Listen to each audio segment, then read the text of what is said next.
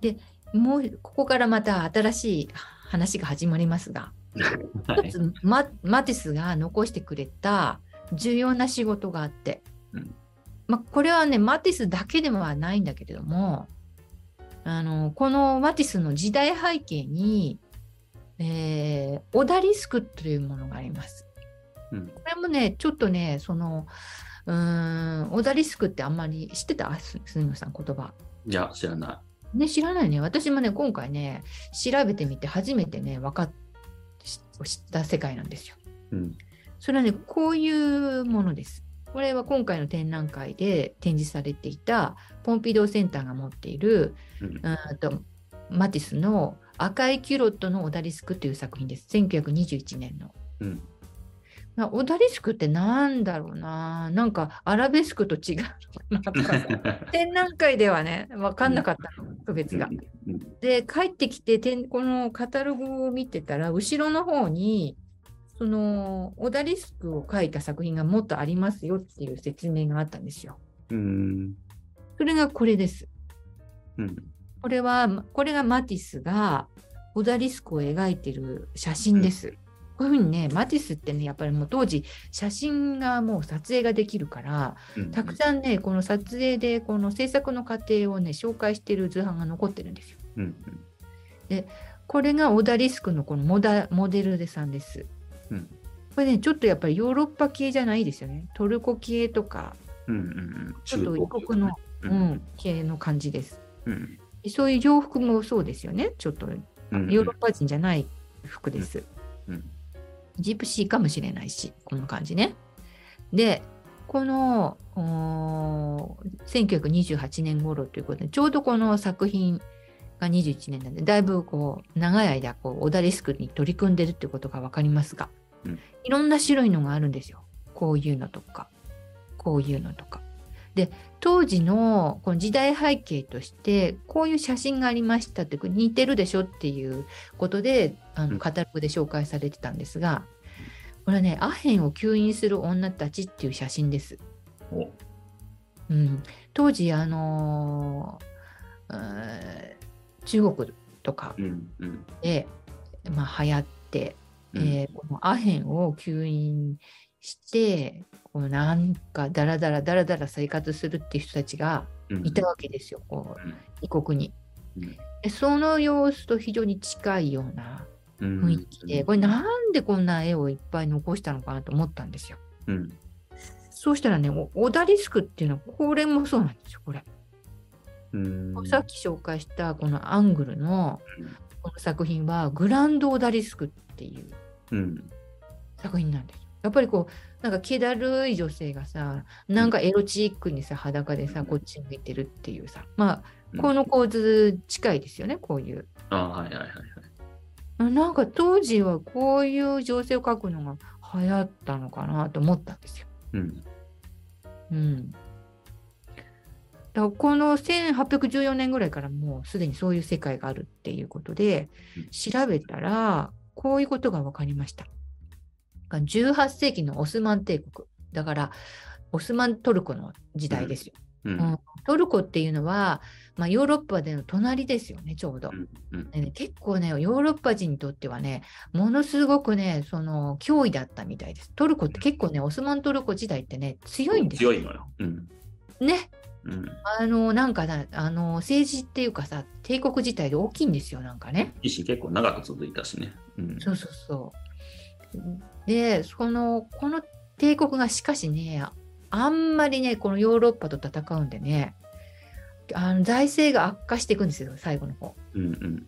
で結局ね、ヨーロッパの支援を受けることになるんですよ。まあ、今もなんかさ、トルコってさ、そういうとこあるんだけどさ、なんかこうヨーロッパに近いんだけど、すごいさ、なんかさ、NATO に入るとか入らないとかさ、なんかああの EU か、EU に入るとか入らないとかいろいろ揉めるじゃない。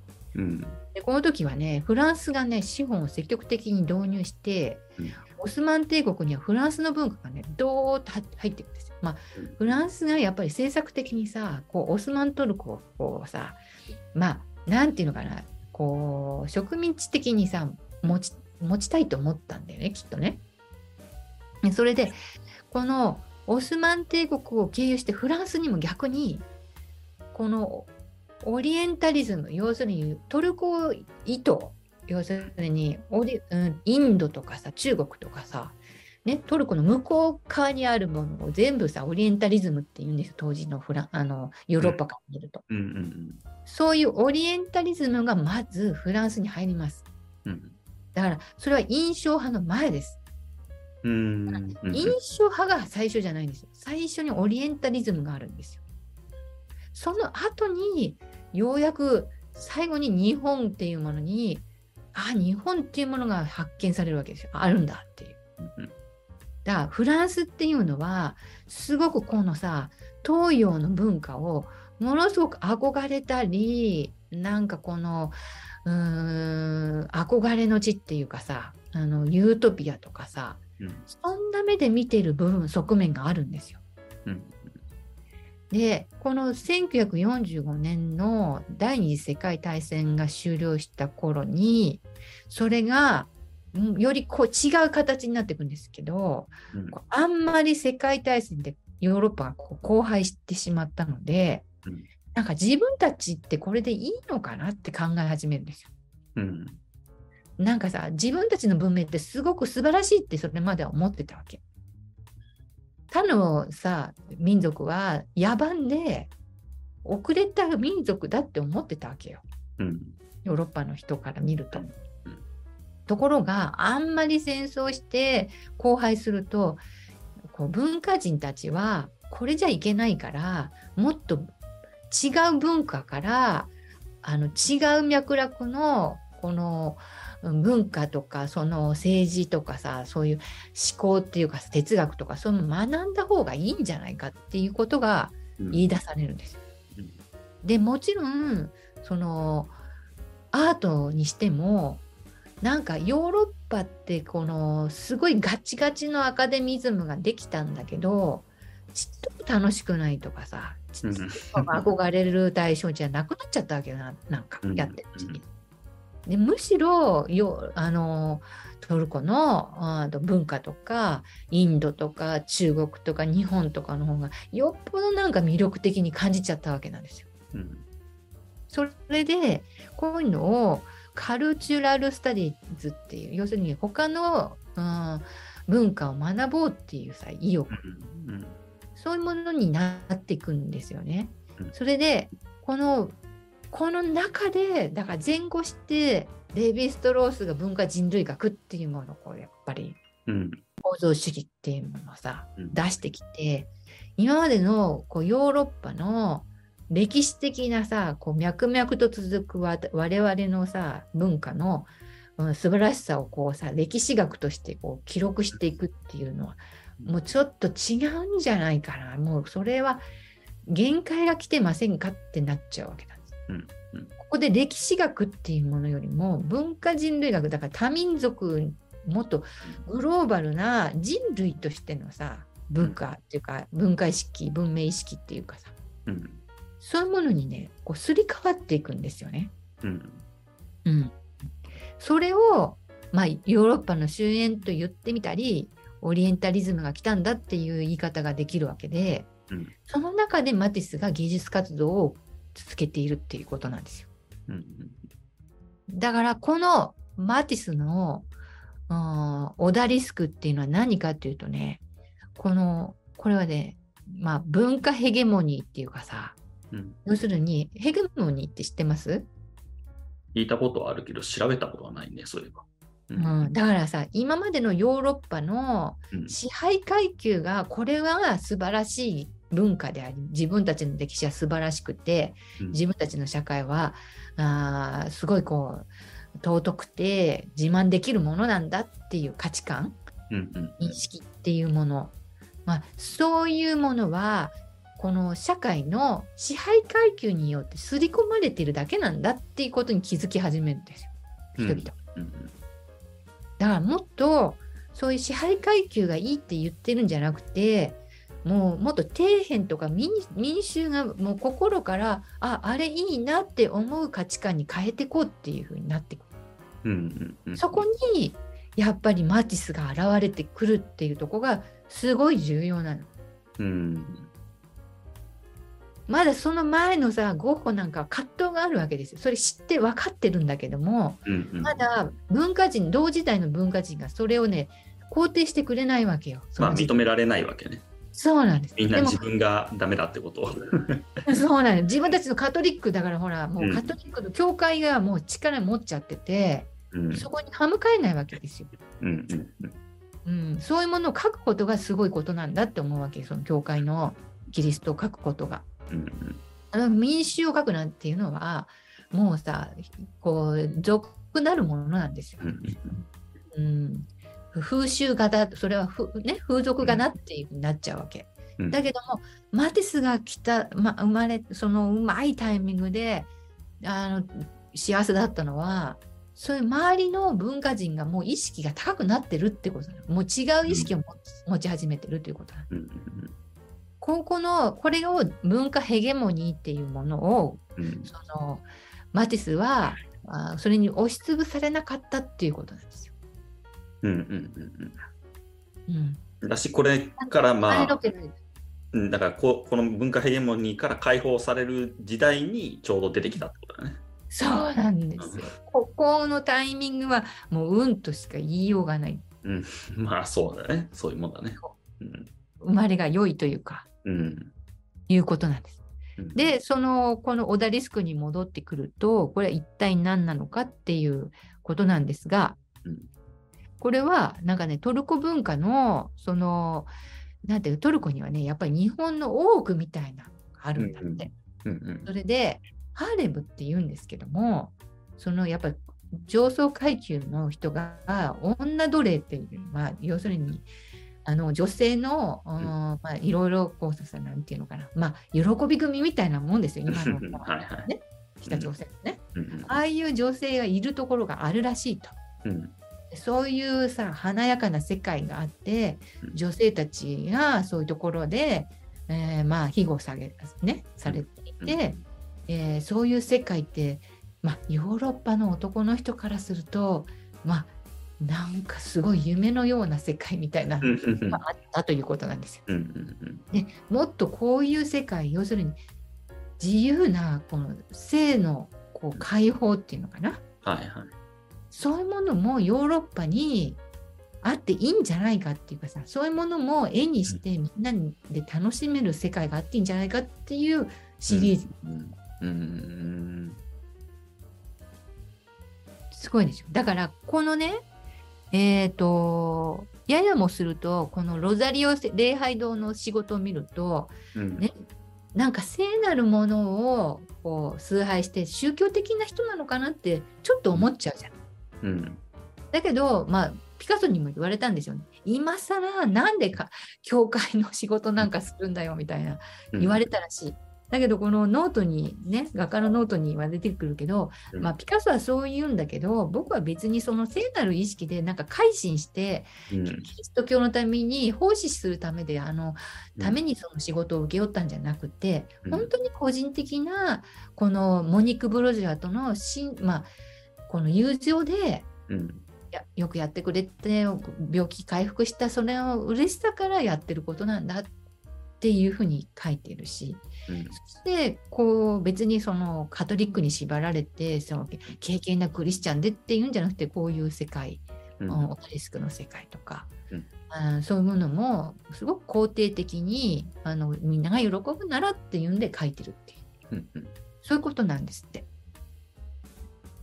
でこういうことを知ってああそうなのかと思ってオダリスクってそういう世界があるんだと思ってねちょっとねこれはねあのブログがあって皆さんもし興味があったらちゃんとこう論文的にブログで書かれてる人がいたので、うんうんまあマティスが生きた20世紀初頭のヨーロッパ美術とオダリスクっていうあうんの題名であのブログが書かれてましたからもっとちゃんと知りたい人はそちらの記事を読んでください。うんどうですか？こういうマティスの活動活躍。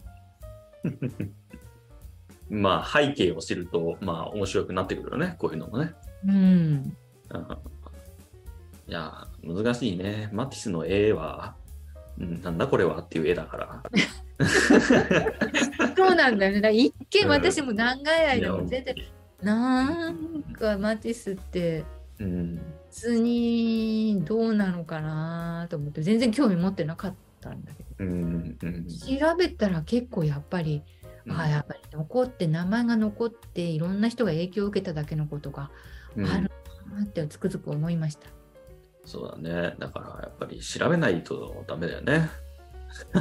ね、あの、まあ、わかりやすいさ、あの、例で言うと、やっぱりピカソのゲルニカとかもさ、うんまあパッと見ただけだったら、なんだこれはっていう絵じゃない。うんうん 有名だけど。うん そう。でもまあ、あれにはいろいろ裏があって、まあ、ピカソの実力があって、みたいな話があって、で、あの絵があるんだって分かれば、ね、うんなるほどって思うからさ。うん、だんだんやっぱり年代が今に近づくにつれてそういう絵が増えてくるってことだね。そうなんだよね。昔の絵はね、そうもう花が描いてあるだけでいいなでよかったんだよそうね。き綺麗だな、美しいな、なんか神々しいなってよかったんだよ、昔の絵は。うん、そうだんだん、まあ、今もそういう絵ももちろん別のなんかぶ文脈でというかね、その分岐し、いろいろ分岐してるから今は。そういう方面で描いてる人たちももちろんいっぱいいるけど、例えば、まあ、もう最近見なく、まあ、いろいろ事情があって出てこなくなった、あの、ラッセンね。クリスチャン・ラッセンとかね。ああいう方向もあるわけじゃない。うんうんうんで、あれはあれで別に綺麗な絵だからさ、あの、うん飾って楽しむっていうのはありだと思うんだよね。うんでもまあ、やっぱり、うんまあ、こう、言い方に語弊があるかもしれないけど、まあ、正当なというか、まうんあ、ある種、世界を動かしていく芸術の流れとしては、やっぱりだんだんわからない、表面的にはわからないものがどんどん出てくるっていう流れになってるよね。そうだね。だから、すぐにはいいっては思えないんだけどさ、うん。やっぱりよーく味わってみるとさ、うんなるほどっていうさ、内容、ちゃんとやっぱコンテンツっていうか、コンセプトがちゃんとあるかどうかっていうのすごい重要なんだよね、今はね。もうそういう時代になっちゃったわけですよ。そうそうそうそう。うんまあ、もちろん昔だってコンセプトはあったと思うんだけどさ、うんそれ、はさ、大衆のためのものではなくて、うん教会のためであったり、その権力者のためにあったから、だから、この大衆が持つべきその意義を持つね、作品とは一体何なのかっていうさ、ちゃんとこう課題があって、うん。えー大衆このマティスは特にその大衆がこれからこのうんなんていうのかなアート芸術のこの、うん、なんていうのかなうーん基盤っていうかその支えるひ力になるわけだからうん。その人たちが望んでいる世界とは何なのかとかうん。うーんアートはそもそもその人たちにとっては一体どういうものなのかっていうものを一生懸命ちゃんと考えて作っているっていうことなんだよね。うん。でもちろんそれはマティスの時代なのであるからうん。今度時代が変わって今の私たちの生活にとってこのマティスの作品はちょっともうどうなのかは分かんない。例えばオダリスクなんていうものはもうないんだし。うん。そういうものを書くっていうことはもうさ時代のなんかさ異物になってしまってるのかもしれないけれどもうん。ん今の時代にとってのこう人々のこの見たい空間であるとか見たい世界っていうものがこれから私たちが作れるかどうかっていうことなんだよねきっとね。うんそれは何なのかっていうことをやっぱり、うんうん、マティスを通して考えさせられるというか。うんうんそうだね。うんまあ、新しいさ未開の地なんてもうないわけだからこの地球にうんもうさオダリスクみたいなところはないわけようんうんうん見てみたいな行ってみたいな入入ることはできないかもしれないけどせめてこの絵だけでも見て楽しみたいななんていう世界はさもううん地球上にはなくなっちゃったわけですよね。そうだね。もう、まあ、行こうと思えばどこでも行けちゃうわけだからね。まあ唯一さ月の裏側はどんなだろうか 発まあまあ生の地下には文明があるんだろうかぐらいの ものになってるわけです。例えばあとうん北極とか南極とかにさもしかしたらさ人間の住める場所が作られているのかもしれないとかさ、うんそういう都市伝説みたいなものはあるかもしれないんだけどうんうんね。だから私たちの時代は私たちの時代でこうまだ私たちが気がついていないいろんな課題とか見たい世界っていうものがあって、うん。そういうものをか描ける可能性はあるのかもしれないし。うん。ただマディスから受け取った要するにある権力者のためのアートではなくて、えー本当に一般庶民が生活の中で楽しめるアートうん。っていうものをマティスが基盤を作ってくれたのだからやっぱりそのなんか基盤を大切にするっていうことは大事なことなのかなって私は思ったり。うんまあすごく大事なことを教えてもらいました。はい。ありがとうございました。はい。じゃあ、これで終わります。